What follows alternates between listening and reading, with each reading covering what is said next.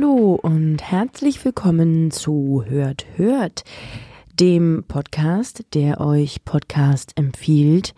Diese Woche gibt es wieder den Hört, Hört Shorty, wo ich euch eine Folge eines Podcastes besonders ans Herz legen möchte, weil die besonders toll ist. Und weil ihr den Podcast vermutlich schon kennt, er ist populär, er hat viele Folgen und deswegen wisst ihr gar nicht, ähm, wo ihr anfangen sollt zu hören. Deswegen gibt es mich. Mein Name ist Konstanze Marie Teschner und ich bin erkältet. Das soll mich aber nicht davon abhalten, euch die Hörbar Rust zu empfehlen mit Bettina Rust und dem Gast Christoph Niemann. Ihr kennt vermutlich die Hörbar Rust, ähm, denn es ist eigentlich eine Radiosendung im RBB, also Radio 1, vom RBB vielmehr. Und es erscheint immer sonntags nachmittags, äh, interviewt Bettina Rust dort die unterschiedlichsten und tollsten Gäste. Und ich möchte euch die Folge mit Christoph Niemann empfehlen, weil ich großes Fangirl bin von Christoph Niemann und natürlich auch von Bettina Rust. Bettina Rust ist so großartig. Ich möchte mit ihr befreundet sein. Ich möchte, dass sie Bücher schreibt und ich die lesen kann. Und ich möchte, dass sie eine tägliche Sendung hat. Ähm, das mal so raus an an Bettina Rust und an den RBB macht man mehr mit der Frau. Ich kann nicht genug von ihr bekommen. Mm, und auch nicht von Christoph Niemann. Christoph Niemann kennen vermutlich auch die meisten von euch. Für die, die ihn nicht kennen, er ist der Illustrator schlechthin. er hat verschiedene ähm, Bücher geschrieben kann man ja nicht sagen, sondern ähm, illustriert oder also nicht nur, naja, viele Bücher gemacht. Aber besonders bekannt ist er geworden, weil er, ich glaube, die meisten Cover für ähm, die New York Times gemacht hat, also illustriert hat.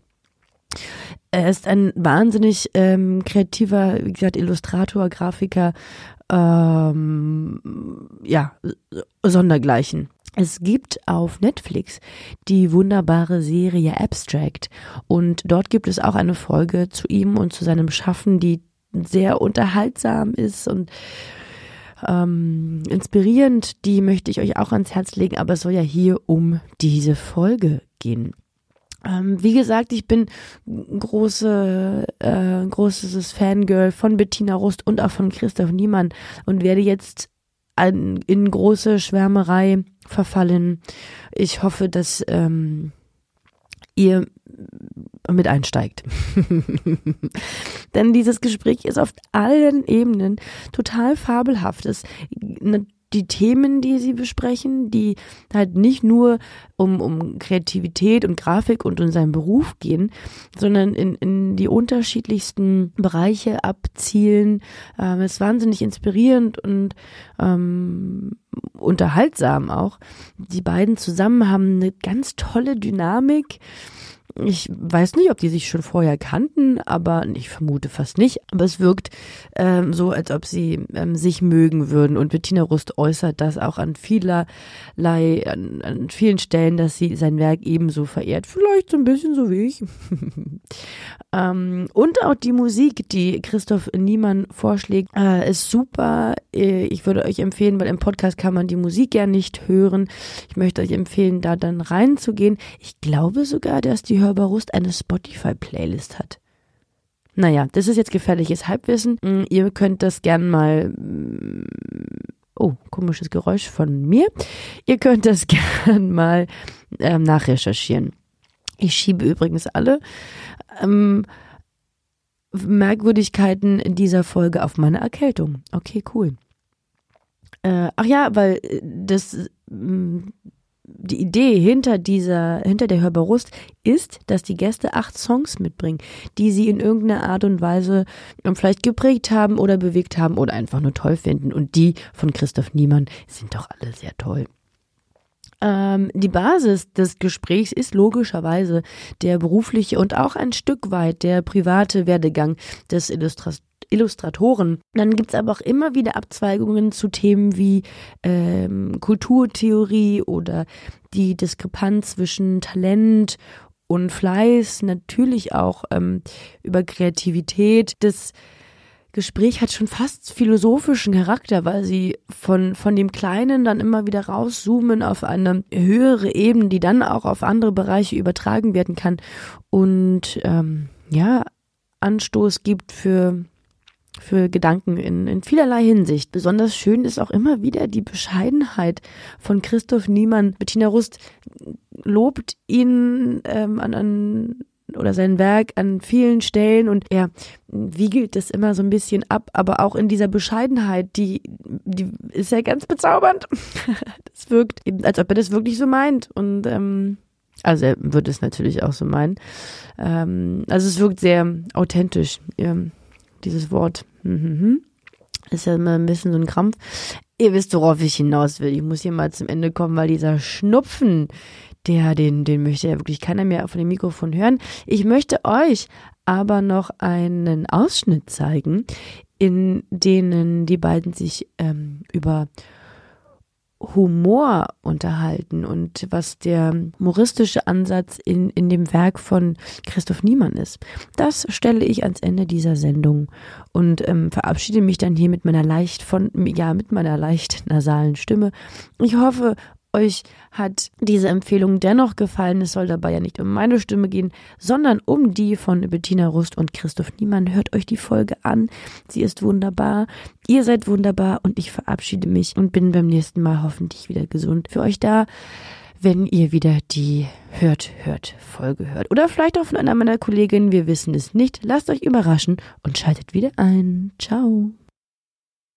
Was deine Arbeit kennzeichnet, ist neben einer totalen Virtuosität ein unglaublich toller Humor, ein unglaublich toller Humor. So sehr, dass ich, ich habe es dir vorhin gesagt, ich werde es jetzt mit offenem Mikrofon sagen, Objektophilie, das kennen Sie vielleicht, wenn man das Gefühl hat, dass man sich zu einem Gegenstand so hingezogen fühlt, dass man mit ihm leben möchte.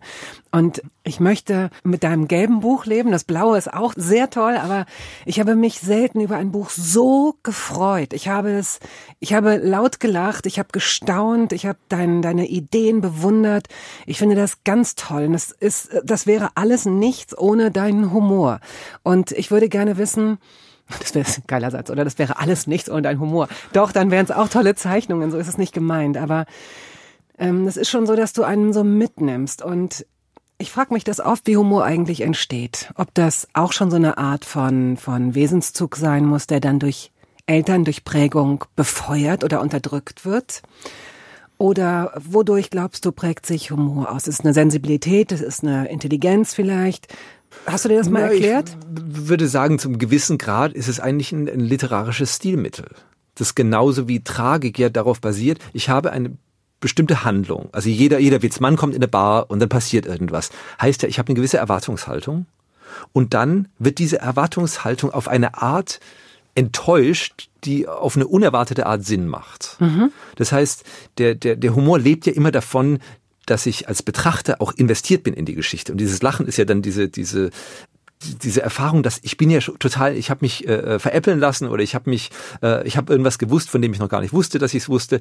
Das, das ist ja dieser Moment, weswegen, glaube ich, auch Humor ein, ein erfolgreiches Stilmittel literarisch ist, weil es eben die Leser reinbringt in die Geschichte. Genauso funktioniert es natürlich bei der Tragik. Wenn ich jetzt eine Geschichte mache, baue Zuneigung zum Charakter auf und mache dann was ganz Furchtbares mit diesem Charakter und dann fangen die Leser an zu weinen, ist es ja auch so, dass eine Erwartung da war eben, dass dieser Mensch doch bitte froh zu sein hat und dann wird diese Erwartung auch auf eine Art enttäuscht.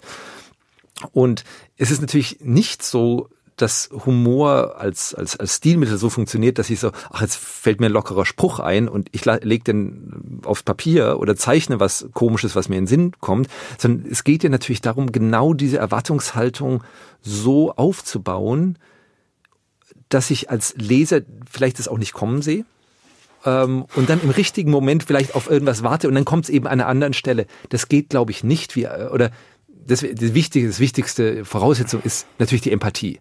Dass ich so viel, auch, ich glaube, ich meine Leser so sehr mögen muss, dass ich denke, wir leben irgendwie emotional in der gleichen Welt, damit ja. diese Momente kreierbar sind. Aber was du